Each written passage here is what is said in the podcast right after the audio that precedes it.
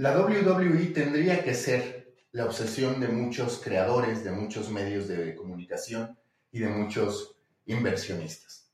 Su historia, contraria a la de muchas organizaciones deportivas que hoy se plantean, coño, ¿cómo voy a hacer para mantenerme vigente en un contexto en el que la gente cada vez tiene más alternativas de entretenimiento? Bueno, pues en este mismo contexto, la WWE ha encontrado su lugar. Un lugar tan grande que durante el año pasado generó más de 1.100 millones de dólares en revenue y que ahora está en proceso de venta, está buscando un comprador.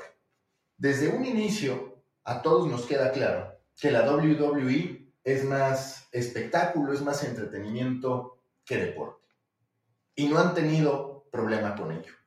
¿Cuáles han sido las ventajas desde el primer día hasta ahora, y me parece que crecientemente, de asumirse como una plataforma, como una empresa de entretenimiento antes que de deportes o de sportainment, para adoptar el término en inglés, pues básicamente que cada uno de los luchadores, cada uno de los personajes que están arriba del ring, tienen el potencial de derivar en cualquier cantidad de cosas, en juguetes, protagonizar series. Evidentemente, los dos grandes referentes son, por un lado, Hulk Hogan como gran protagonista de películas y ni qué decir de The Rock, en cierto modo también John Cena en otros espectros. Y también esta posibilidad, digamos, de utilizar a todos estos luchadores en otros contextos sin que haya una crítica, sin que haya una destrucción por parte de los medios de comunicación. Es decir, la NFL, ahorita con lo que ocurrió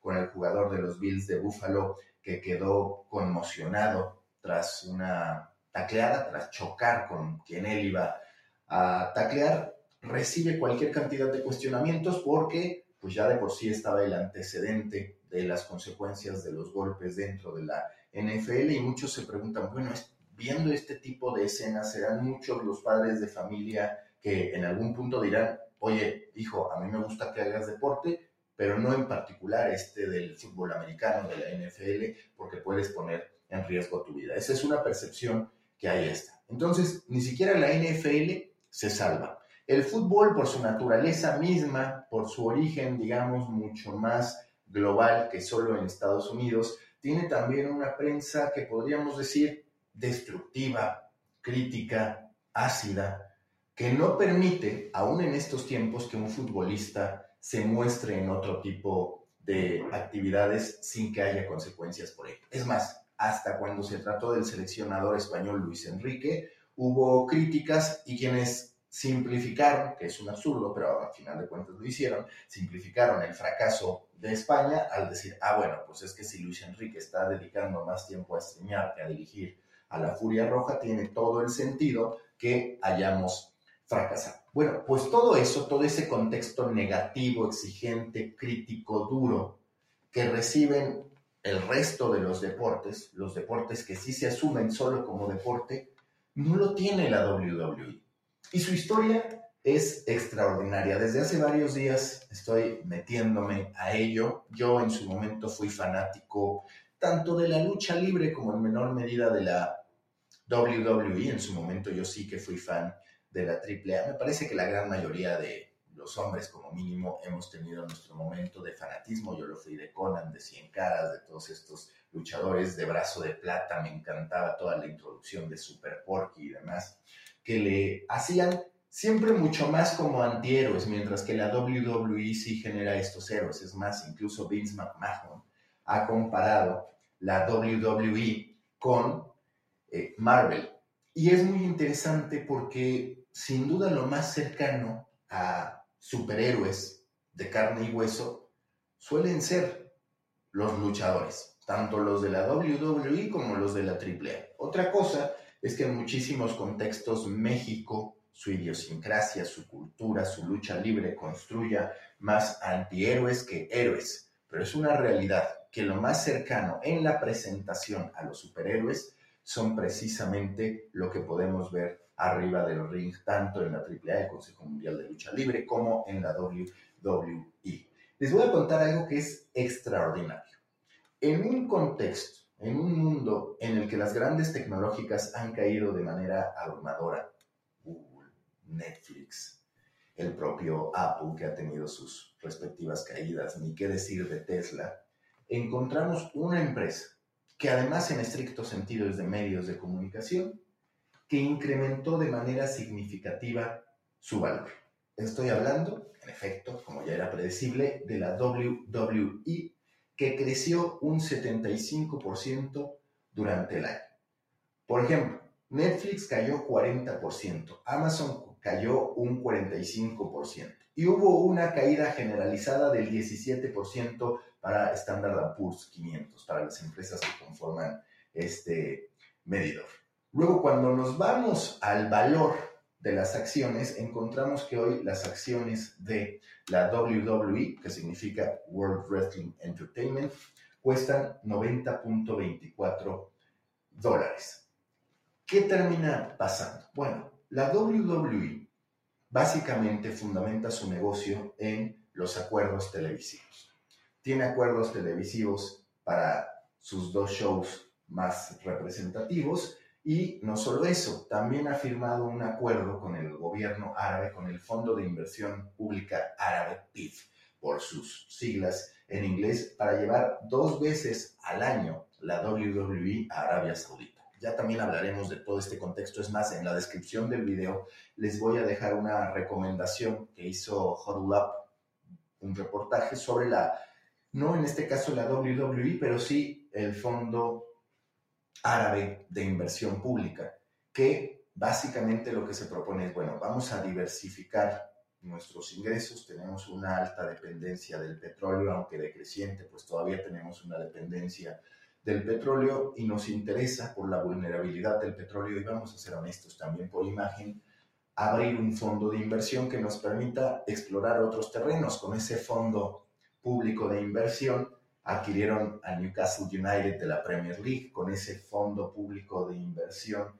Lanzaron un torneo de golf de altísimo nivel, el League Golf, que a final de cuentas generó cualquier cantidad de, de cuestionamientos. ¿Por qué? Pues porque está haciendo lo que también se le señalaba a Qatar y lo que en su momento se ha señalado para Rusia, que es el sports washing. Este hecho de utilizar el deporte para que tú puedas mejorar la imagen de tu gobierno o de tu país, para que se concentre todo en aquello que tú estás hospedando, los grandes eventos deportivos, y no tanto en lo que hay en el día a día de esas sociedades. Pues bueno, ese fondo público de inversión tiene más de 600 mil millones de activos, digamos, que pueden invertir en distintos rubros, y una de esas inversiones ha venido hacia la WWE, que es la firma de un acuerdo multianual para llevar dos eventos. Les voy a leer, estoy justo ahorita consumiendo Horlop, un newsletter que les recomiendo mucho sobre la industria del deporte, algunos de los highlights más representativos. Este pedo, la WWE, empieza en 1953, todavía no se llamaba así, se llamaba Capital Wrestling Corporation, CW Sí, me mama cómo los gringos siempre encuentran el modo de poner siglas a las cosas. En México, en el mundo hispanoparlante se hace, pero me queda muy claro que no tanto. Después, en 1982, o sea, pasa un rango de casi 30 años, 29 años para ser exacto, llega Vince McMahon a comprarle ese negocio a su padre, porque digamos, en todo este momento, en toda esta construcción, lo que había era eh, promotores acreditados por regiones y eso pues qué hacía que hubiera pequeños imperios pero que no explotara la lucha libre, el concepto de sportainment como negocio, pues dado que todos estaban acotados por líneas geográficas. Una vez que Vince McMahon, que hoy todavía sigue siendo el personaje clave detrás de la WWE y el accionista mayoritario, se hace con el negocio de su padre, firma un acuerdo histórico. Otra vez la televisión llega para convertirse en un aparato histórico en la construcción de una empresa, en este caso de entretenimiento y de generación de contenido, que es a final de cuentas lo que es la WWE. Firma un acuerdo con USA Network, esto en el 83. Para el 85 ya aparece su producto emblema, WrestleMania, que se lleva a cabo en la ciudad de Nueva York. Posteriormente ya empiezan los récords. En 1987, más de 93 mil fans van a WrestleMania 3 en Michigan y finalmente también en el 88 continúan evolucionando sus competencias para llegar al debut tanto de Royal Rumble como de SummerSlam. ¿Cuándo es la primera vez que WWE sale de Estados Unidos? En 1990 con WrestleMania 6 en Toronto. Después, tres años más tarde, en el 93, hace el debut Monday Night Raw. Para el 99, SmackDown hace su debut, pero hay algo más importante. La WWE se convierte en empresa pública. Por cierto, en aquel momento, en el 99, todavía no era World Wrestling Entertainment, era WWF, que en este caso era World Wrestling Federation. Después nos vamos a el momento en el que Vince McMahon hace básicamente lo que Facebook ha intentado hacer hasta que le pusieron un alto, que fue, oye, tú me empiezas a generar ruido, WCW, te voy a comprar. ¿Por cuánto? Por 4.2 millones de dólares. Ya había ahí una piedrita en el zapato y dicen, coño, yo esto lo tengo que liquidar antes de que la competencia, antes de que la amenaza sea mucho más grande. Cuando sí se da el cambio ya de nombre por una acción legal por parte de World Wildlife Fund, es en el 2002 que llega la WWF y se tiene que convertir en WWE. Posteriormente, ¿qué termina pasando? Ah, bueno, pues la WWE oficialmente busca atrapar a audiencias más grandes, audiencias familiares, convirtiéndose en PG-TV. Posteriormente, en el 2010, la WWE lanza su show NXT. En el 2014, este también es un hito bastante representativo para que entendamos la historia de la WWE. Bueno, en el 2014 lanza WWE Network, que es su plataforma de streaming 24/7, que ahora, digamos, recientemente entregó a Peacock. Y por eso digamos, Comcast es de los grandes llamados a poder adquirir la WWE, aunque los más recientes rumores dicen que quien lo va a terminar comprando es el Fondo Público de Inversión Árabe, que tengo que decirlo, no me gustaría. Si me escuchan la voz un poco rocosa, si cabe la expresión, tiene que ver con que me acabo de levantar, esa es la realidad. Entonces está medio aguardientosa mi voz, no me está gustando, de repente se me han cruzado las eh, palabras precisamente por eso, pero bueno, se los quería contar. En el 2018 viene otro acuerdo que le da esta salud a la WWE, este ascenso muy, muy, muy significativo. ¿Cuál es? Pues bueno, básicamente que firma un contrato por cinco años, recordemos que estamos en el 2018 en este caso, 1.025 millones de dólares con Fox para que lleve SmackDown y por el otro lado otro contrato a cinco años de 1.300 millones de dólares, en este caso una extensión con NBC, para que se mantuviera Raw en la señal de USA Network. Además, la WWE firma un acuerdo por 10 años con mil millones de dólares de valor en el contrato con, ya les decía, Saudi Arabia para organizar dos eventos al año allá en Arabia Saudita, desde el 2019 hasta el 2027. Arabia Saudita ya tiene grandes premios, Qatar, pues bueno, ya tuvo dentro del mundo árabe la Copa del Mundo, tienen el torneo, la temporada de League Golf, por el otro lado tienen al Newcastle United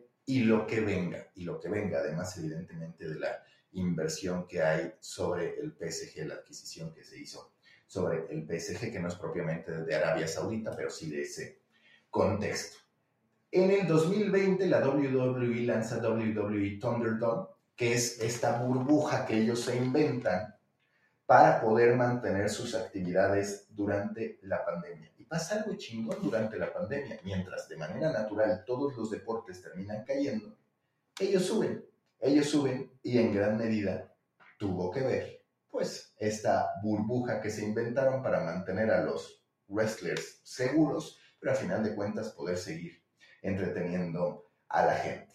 En el 2021, es lo que ya les decía, la WWE firma un acuerdo con Peacock para que Peacock sea la plataforma en la que se encuentra WWE Network, la plataforma de streaming de la WWE. Fue la primera liga deportiva, la primera competencia deportiva que hizo ese movimiento. Desde el año pasado, Paul Triple H Levesque se convirtió en el Chief Content Officer y el año pasado también habían asumido como co-CEOs Nick Khan y Stephanie McMahon, hija de Vince McMahon. ¿Por qué llega la hija de Vince McMahon? Bueno, pues porque en ese momento, tras una serie de investigaciones, se revela que Vince McMahon había gastado hasta 12 millones de dólares para silenciar acusaciones de cuando menos cuatro mujeres en torno a acoso sexual.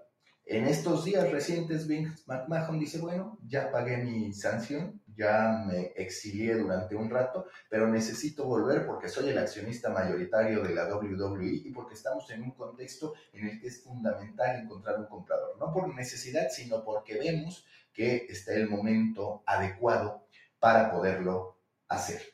Y a partir de ello, ¿qué es lo que ha ocurrido? Una serie de rumores sobre quiénes van a ser los compradores. ¿Dónde se sitúa el potencial valor de la WWE? Bueno, la WWE podríamos decir que estará como mínimo en los 6.600 millones de dólares. Pero la realidad es que todo hace indicar que se va a vender por entre 8.000 y 10.000 millones de dólares. La lógica que explica aquí eh, es que, a ver, el stock de la WWE, en el momento en que hizo el análisis, ahorita está un poquitito más arriba, está en 90 dólares, no en 88. Ok, bueno, pues lo que dice es, está en 88 dólares cada acción y tiene un market cap de 6.057 millones de dólares. Casi siempre cuando las empresas públicas mencionan, terminan siendo vendidas, tienen un incremento del 20 al 30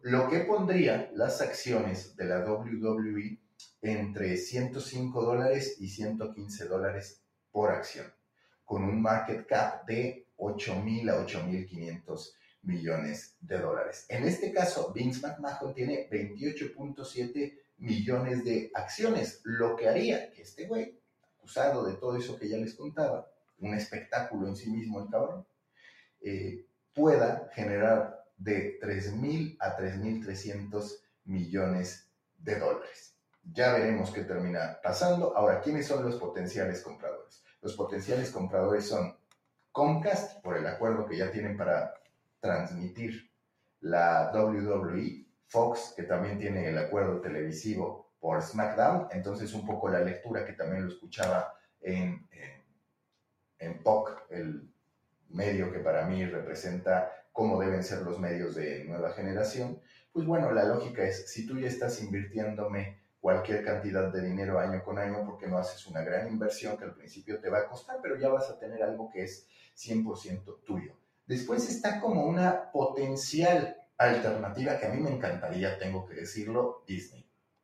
Disney, pues a final de cuentas, sí le han comprado el discurso a Vince McMahon porque en la práctica existe, de que ellos tienen superhéroes de que ellos tienen superhéroes humanos. Entonces encaja con Disney. ¿Dónde posiblemente no encaja? Bueno, podría no encajar en la lucha de Disney por mantenerse como una marca familiar que poco a poco la han ido desafiando a partir de su inventario de programas en Star Plus y demás y de esta apuesta por alcanzar también a los segmentos adultos para amarrar mejor su propuesta de streaming, pero con todos los cambios directivos Bob Iger en lo particular ha sido siempre alguien que ha defendido la naturaleza familiar de Disney. Se ve complicado que puedan decir, ¿sabes qué? Que en este contexto donde además mis acciones están cayendo, se hace muy atractivo poder adquirir la WWE. No me parece que vaya a ir por ahí con todo y que me gustaría mucho que fuera. Me gustaría evidentemente mucho más que fuera Disney a que fuera el Fondo Público de Inversión de Arabia Saudita. Se habla también de Amazon. Amazon no me disgustaría, pero no me gustaría. No me gustaría del todo. ¿Por qué? Porque si bien podríamos encontrar que Amazon le daría mucha fuerza por el alcance que tiene, por Prime Video, por lo que representa Amazon como un titán tecnológico y que además tiene cualquier cantidad de dinero para poder invertir. Lo cierto es que Prime Video no ha logrado alcanzar el éxito esperado. Es más, los números del Thursday Night Football, recordemos que Amazon los adquirió en Estados Unidos, están por debajo de la audiencia que solía tener el Thursday Night Football. Es decir, no ha sido una experiencia tan exitosa el traslado al streaming, porque también es cierto que Prime Video no ha desarrollado las estrategias correctas de marketing para posicionar qué tipo de producciones tiene. Por cierto, les recomiendo Upload esa serie en Amazon Prime Video vale mucho la pena porque juega con esta idea de cómo buscamos inmortalizarnos a través de la tecnología y se ríe también de eso, pues a través de cómo los que podrían subsistir, aunque fuera digitalmente, serían los que pudieran pagar por distintos planes, así como el plan del teléfono, pero en este caso un plan para que nuestro avatar, digamos, siga vivo en este asilo digital, asilo virtual al que terminan mandando a las personas. Está Endeavor, Endeavor es una empresa que en su momento adquirió la UFC y que si soñara con convertirse en la gran empresa global de combate, pues bueno, si sumas UFC con la WWE, tienes un grandísimo impacto. Ya veremos qué es lo que termina pasando, pero a mí lo que me interesaba es hablar de la WWE para también entender el nuevo contexto del deporte en general. Un contexto en el que los deportistas ya tienden a no tomarse tan en serio. La MLS también está ayudando a eso. Y entonces encontramos a un chicharito que de pronto puede participar en un partido de la Kings League. Encontramos algún agüero que si bien ya no es un jugador en activo, transformando las dinámicas de la propia selección argentina durante el Mundial y pudiendo entrevistar a sus jugadores. Antes lo habitual era el silencio absoluto de los jugadores, salvo algunas entrevistas que daban a regañadientes durante la Copa del Mundo. Bueno, Ahora se ponen a streamear con el Kun Muchas veces vemos a deportistas que son más reconocidos, Alicia Newman, por ejemplo, en TikTok o en Instagram, que por lo que hacen a nivel deportivo. A eso nos estamos enfrentando. En México tenemos un gran referente, por ejemplo, Exatlón, un reality deportivo que invita a una serie de personalidades, entre ellos deportistas de renombre mediático, pero que no necesariamente están en su momento más alto de nivel competitivo, se los llevan y terminan ganando dinero, más dinero ahí que en lo que hacen con su disciplina. En México ha pasado además que como no hay el apoyo suficiente a deportistas de otras disciplinas, pues Exatlón se convierte en una fuente de ingresos muy satisfactoria para ellos. Hemos tenido participando en Exatlón a medallistas olímpicos, hemos tenido participando en Exatlón a mujeres futbolistas que forman parte de la Liga Femenil MX y que abiertamente dicen, pues es que yo hice más dinero participando en Hexatlón que lo que estoy haciendo acá. Y el otro gran referente del circo, del sportainment, es precisamente la Kings League de Piqué. Piqué lo que está desarrollando es una propiedad intelectual sobre la que puede jugar. Es una propiedad intelectual donde el lienzo, donde el espacio en el que se mueve la competencia permite cualquier cantidad de variaciones, que si va a subsistir durante los años, está por verse. Está por verse porque, claro, ahorita está la novedad, está la disposición de 12 streamers y dos exfutbolistas, de 10 streamers y dos exfutbolistas para poder estar, eh, digamos, impulsando ese equipo, siguiéndolo, transmitiendo y demás. Habría que ver si eso es capaz de sostenerse por los años. También es cierto que vendrán nuevos streamers, que vendrán nuevas plataformas, que ya también la Kings League descubrió que en TikTok las retransmisiones le pueden dar muy buenos resultados, entonces se va a ir moviendo. Y la otra parte por la que sí que es posible que subsista, que sobreviva al paso de los años, es que a final de cuentas pueden empezar a incorporar nuevas dinámicas. Es un juego, ya no es un deporte de alta competencia.